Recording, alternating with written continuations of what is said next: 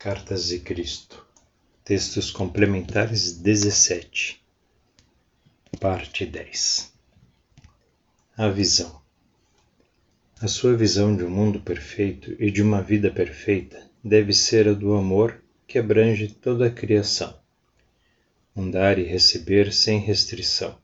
Uma saúde brilhante e uma beleza radiante de luz de tudo o que cresce e de todos os seres vivos uma criatividade arrebatada de todo tipo, uma facilidade de movimentação e as viagens dos seres dependendo apenas do seu desejo.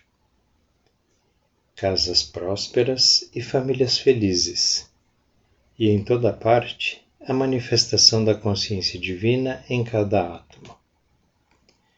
Eu não posso cunhar um termo melhor para esta visão do que Reino de Deus o reino dos céus, para descrever a futura qualidade terrena de ser quando a consciência divina for claramente impregnada todas as coisas vivas e estas manifestarem de maneira transparente a natureza da consciência divina em cada segundo de sua existência terrena.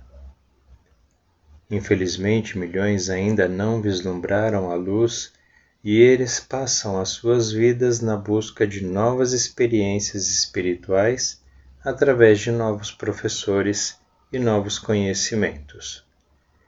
Entretanto, a busca deveria ser pela experiência interna da consciência divina e a visão espiritual que daí surge.